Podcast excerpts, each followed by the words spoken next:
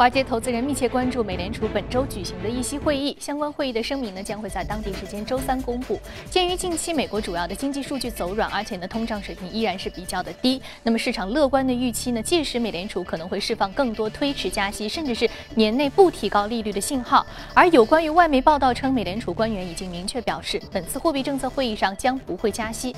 那么市场将会聚焦美联储将如何描述今年冬季美国经济增长放缓。受到这样一个消息的影响，美元连续第三个交易日走低，并且提振了以美元计价的黄金价格。经济数据方面，英国市场调研机构 m a r k t 集团二十七号公布的市场调查数据显示，四月份美国服务业采购经理人指数初值为五十七点八，低于三月的五十九点二的中值，后者是去年八月以来的最高水准。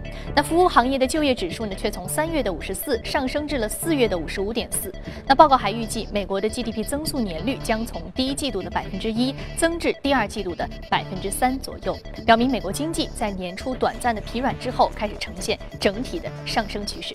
好，再来关注其他方面。西班牙首相拉霍伊周一表示，在政府的削减开支政策的推动之下，预计呢西班牙今年经济将会增长百分之二点九。拉霍伊同时还对于今年大选当中的民粹主义候选人提出了警告。对比近几年遭受经济衰退的其他欧洲国家，西班牙创造的就业机会的速度更加的快。那过去十二个月之内，西班牙所有成年人的失业率减少了百分之九点四。俄罗斯总统普京二十七号表示，限制投资和石油价格下跌等因素，是使得俄罗斯减收了一千六百亿美元。但是呢，俄罗斯的企业成功的还清了外债，支付的高峰已经过去了。那国际三大评级机构之一惠誉二十七号发表的报告显示呢，将日本的长期外币本币国债发行人违约的评级从 A 加降至了 A 级，评级展望是稳定。短期呢，外币发行人违约的评级从 F 一加至 F 一，降级的主要原因是日本政府在其新财年的预算当中并没有提及足够的结构化的财政措施。好，刚刚我们浏览完了宏观方面的消息，接下来我们来关注一下隔夜三大指数的收盘的一个最新的情况。我们看到是全线下挫的，道琼斯工业平均指数呢下挫了百分之零点二三，纳斯达克综合指数收盘下挫百分之零点六三，而标普五百指数的跌幅是百分之零点四一。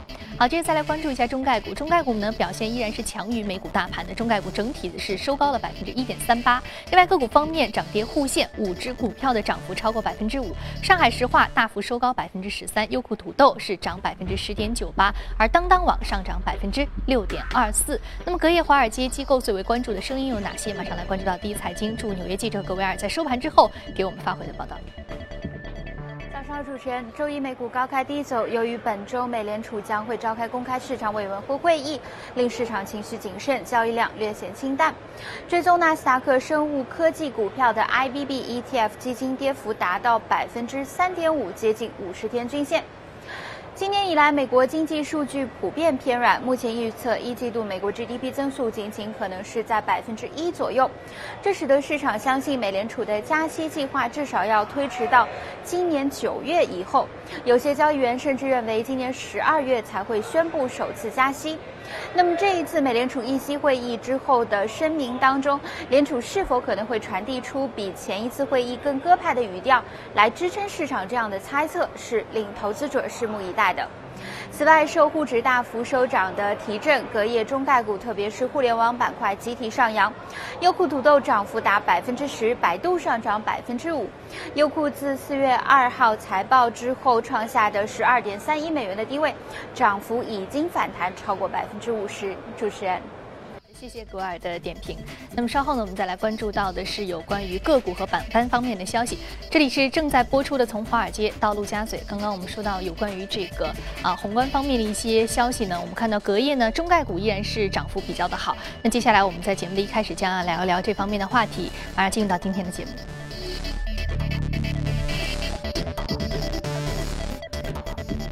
请到现场的呢是来自于新电光的研究总监徐秋杰先生，徐老师早晨好。于飞，早上好。同时，我们将和数据观察员朱勇聊一聊有关于 A 股数据面的话题。早上好，朱勇。早上好，于飞。好，那我们首先呢，来通过榜单了解一下可以涨幅居前的个股和板块分别是什么。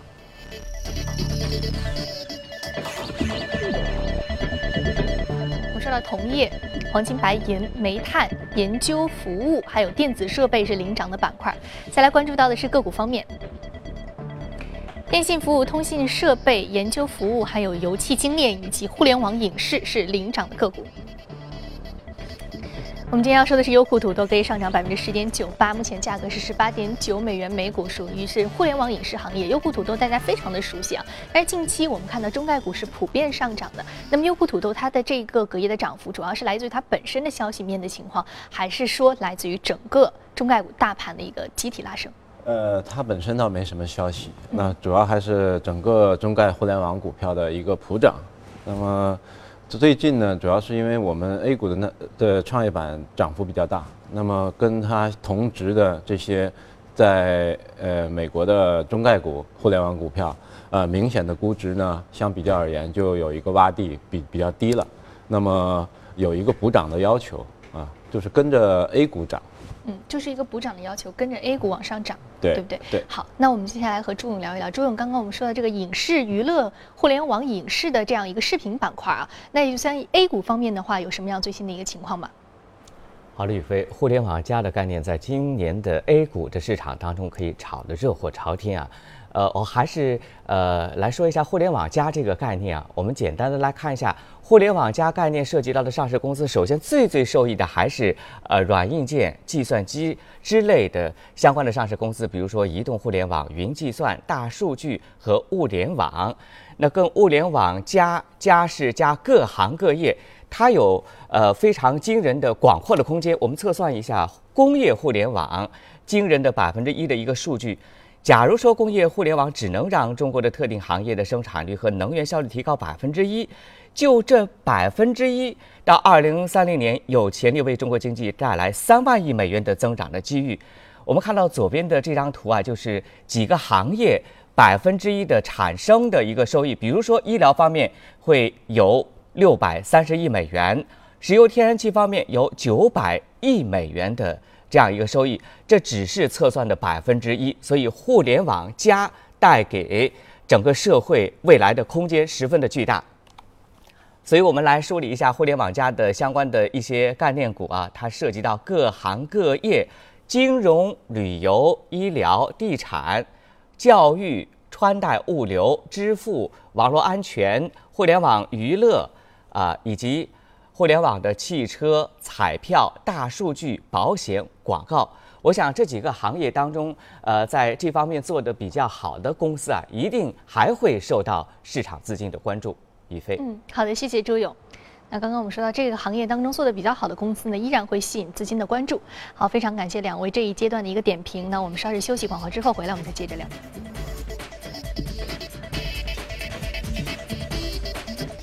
欢迎回来，这里是正在播出的《从华尔街到陆家嘴》。接下来，我们来浏览一组最新的全球公司资讯。苹果公司呢，隔夜发布了2015财年第二季的财报。报告显示，苹果公司第二季财季营收为580.1亿美元，比去年同期增长27%；净利润为135.69亿美元，比去年同期增长33%。营收和每股收益均是超出了分析师的预期，推动其盘后股价大涨将近百分之一。苹果公司还宣布呢，将股息调高百分之十一，并且将股票回购计划的规模。扩大五百亿美元至一千四百亿美元。根据外媒消息，比亚迪呢从美国公交运营商长滩运输署。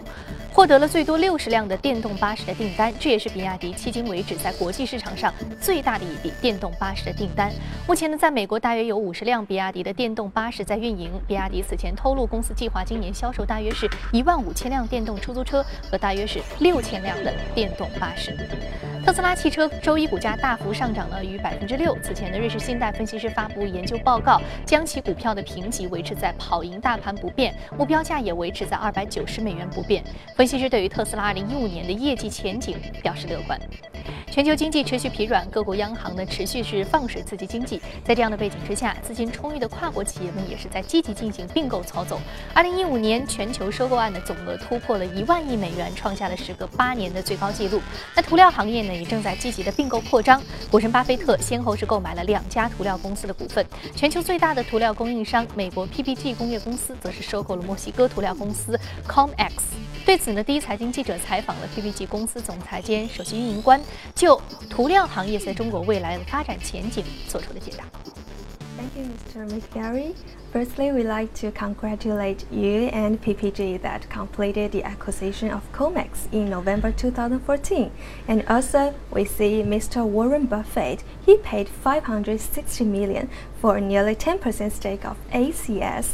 So are these acquisitions suggesting the optimistic trend of coat industry? I think the coatings industry has been a good place to invest for quite a while. Our Comex acquisition was really a, function of getting the leading coatings company in Mexico, and we're very pleased with it. Now, obviously, Warren Buffett, he's been investing in coatings for a long time. He owns Benjamin Moore, so I think this is a further confirmation of the attractiveness of the coating space. There is a hot economic topic called One Belt and One Road that was announced by the President of China.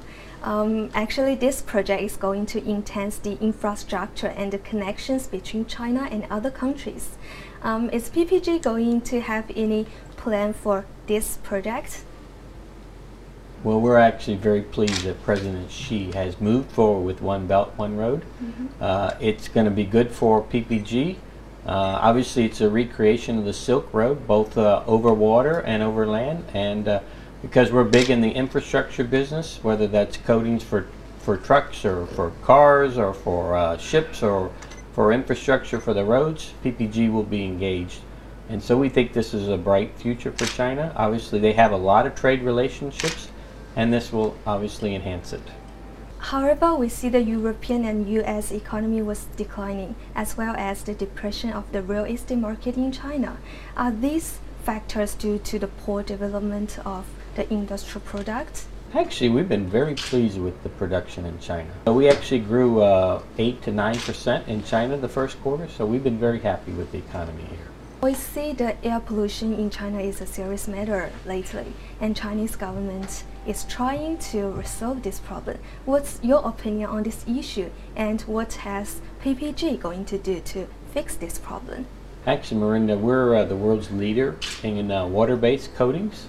So we're actually very pleased to see the government taking a proactive role mm -hmm. in improving their environmental performance.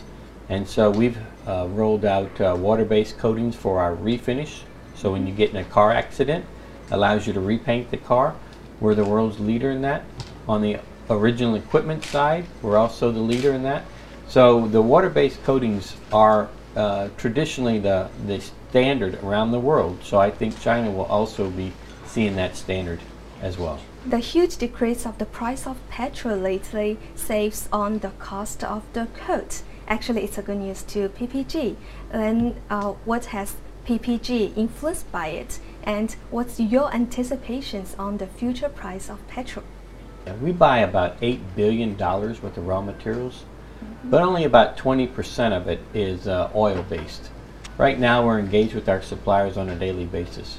As far as oil, we see oil uh, typically going to be in this 40 to 60 dollar range for the next few years because there is a tremendous oversupply of oil. So it will be good for the uh, economy as people obviously use less money to buy fuel and hopefully they'll put that money to work in the economy.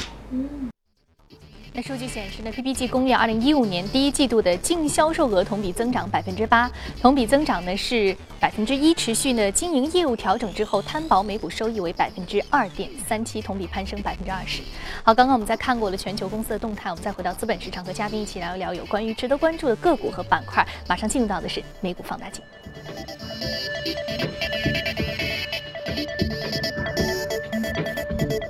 我们看到的是美赞臣，属于是奶粉板块。另外，我们看到上海石化是属于的是石油石化板块。我们看到这个，首先说到的美赞臣，美赞臣这只个股，徐老师，今天我们主要的看点是在哪里？啊，主要是这样，就是说根据呃美国有个券商，他做了一个研究报告，Charles Schwab，他做的研究报告呢，他就说，二零一五年呢，中国的人劳动力人口将迎来拐点，就是从二零一五年，我们的劳动力人口达到峰值。啊，然后呢，就是从十亿十亿的劳动力人口，然后到又又一直下降，下降到二零五零年呢，也就是七点五亿的劳动人口。那么跟中国相对比呢，美国的劳动力人口也就从十五，它的这个范围是十五岁到六十四岁，那么是从这个呃，二零一五年的一点呃二点一亿人，上升到到二零零到二零五零年的二点五亿。那么其实就是说，这个还是一个很重大的一个一个事情。就是说，另外我们国内的券商，比如方正证券啊，它也有过这方面的研究。那么就是说，二零一五年呢，我们迎来劳动力人口的这个拐点。那么我们的人口结构呢，会从现在的纺锤型，也就是劳动力比较多在中间这一块，那么呃过渡到二三十年以后，这个变成一个倒三角形。那么倒三角形就是说，六十岁人口。占呃以上人口占大头，老龄化的对对，老龄化比较多比较大。另外呢，就是说它储蓄是个储蓄型的社会，然后它不是说消费型的鼓励呃不是消费型的，不是这个呃鼓励投资的呃促进投资的，所以这个对我们啊就是说呃摆脱这个中等收入国家的陷阱，就是有一个中等收入国家陷阱。那么你我们现在的人均收入 GDP 是在呃六千一百美元。那么你要向上跃升到一万以上呢，你必须要通过改革、通过转型，从低端制造向中高端制造过渡。那么如果劳动力这方面呃出现问题的话呢，可能影响我们向一万呃人均一万 GDP 这个过渡。所以呢，就是而且呢，就是呃，所以我们特别提提提一下，就是说这个二胎概念这个板块。我们觉得，如果你是一个价值投资者，就是说，呃，可以关注一下。那么，呃，我们在这里不是去预测人口政策。那么，从投资的角度上来讲呢，就是说，呃，这是不好的。那么，呃，而且远远远不如你去预测企业的业绩来的好、有效、靠谱。那么，我们只是说，基于二零一五年我们的劳动力人口达到拐点这样一个重要的事实。那么我们需要关注一下二胎概念板块，比如说我们今天说的这个美赞臣，世界的婴幼儿呃配方奶粉的龙头，那么呃市值两百亿，年销售额四十四四十四亿，在中国其实很多年轻的父母也是买这个美赞臣品牌。另外美国美国大概就四家生产婴儿配方奶粉的，一个美赞臣，一个呃呃它它的母公司是这个施贵宝。药厂，还有一个这个呃雅培，呃母公司是那个 Abot，也是药厂，医疗器械。然后还有这个 Gerber 是被那个瑞士的雀巢收购了，还有一个是谁呀？是亨氏还是谁？啊，反正就是大概四五家，全美国。那么。呃，我们现在药食监局有一个新的对于食品，就是对于婴幼儿配方奶粉的一个监管的一个政策和规标准。那么在这个标准下，就是它要把它当做药品，同样的严格程序来监管。那么我我预计我们国家的品牌，本土品牌会产品质量啊会提升，那么品牌也会也会提升。所以呢，呃，长期来看。